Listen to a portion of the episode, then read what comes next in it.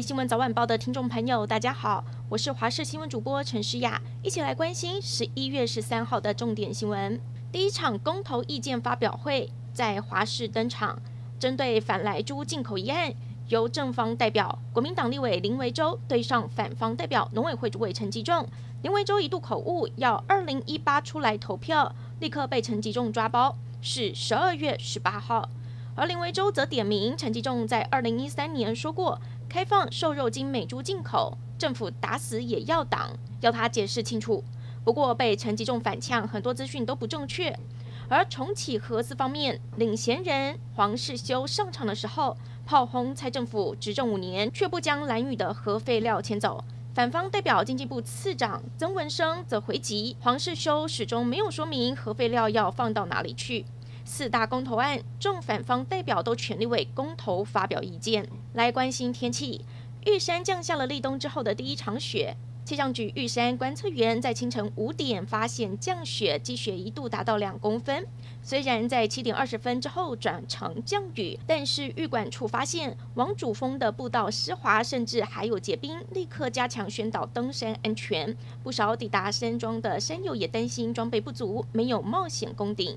从今天下半天开始，水汽逐渐的减少。星期一开始，每天温度会回升一到两度。到了星期四，预计天气又会转凉。来关心疫情，今天本土死亡个案都加零，境外移入新增了四例，这也是台湾连续一个星期本土零确诊。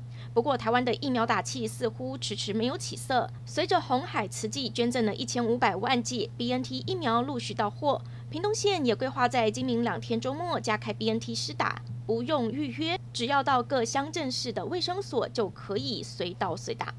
又发生了打错疫苗的事件了。台北市大安区一间诊所有二十三位民众，昨天下午原本要接种第二剂 AZ 疫苗，结果却被误打成了莫德纳疫苗。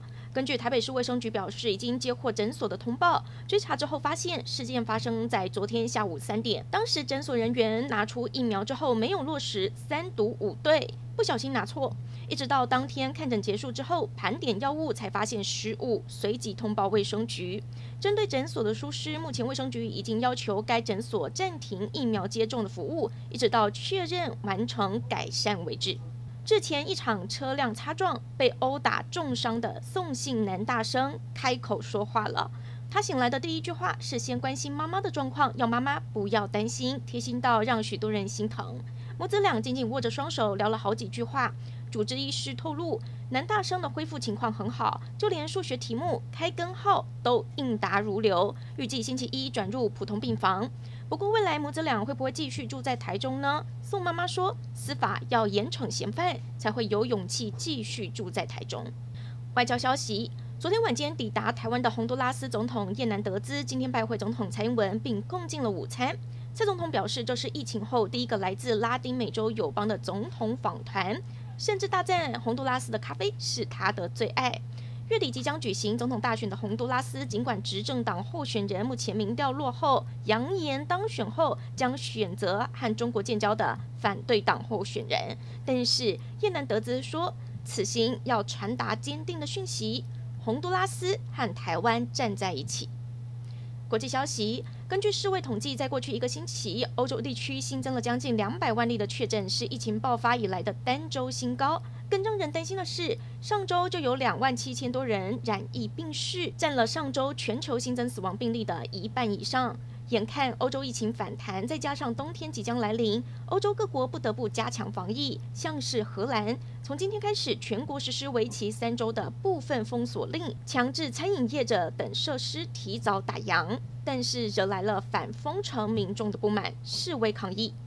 日本外相林芳正今天上午跟美国国务卿布林肯电话会谈，进行了三十分钟，双方提到了台海的议题，都认为台湾海峡的和平与稳定很重要。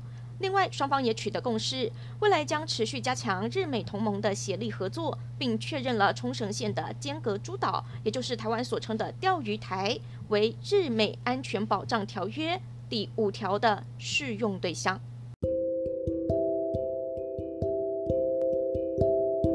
感谢您收听以上的焦点新闻，我们再会。